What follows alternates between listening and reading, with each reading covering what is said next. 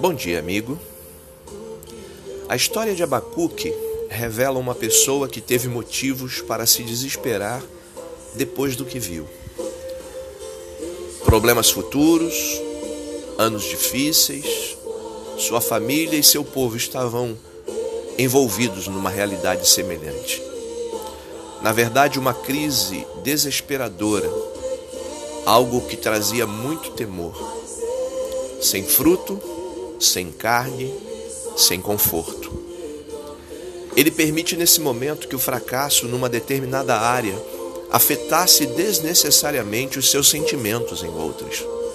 E aí, suas palavras mostram desesperança. Mas também Abacuque desperta algo especial em sua confissão no capítulo 3, no versículo 18.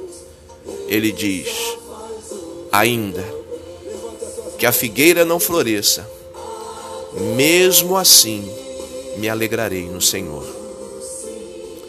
Apesar das dificuldades, ele conseguiu louvar ao Senhor. Faça como Abacuque, mesmo atolado nas mais profundas desesperanças, olhe para Deus.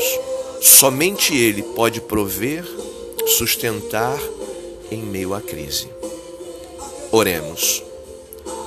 Pai, eu quero colocar esta família, quero colocar esta vida diante de Ti.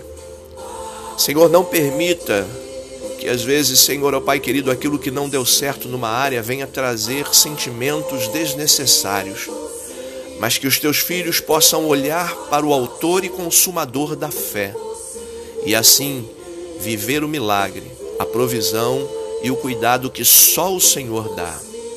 Eu abençoo esta vida em nome de Jesus. Amém.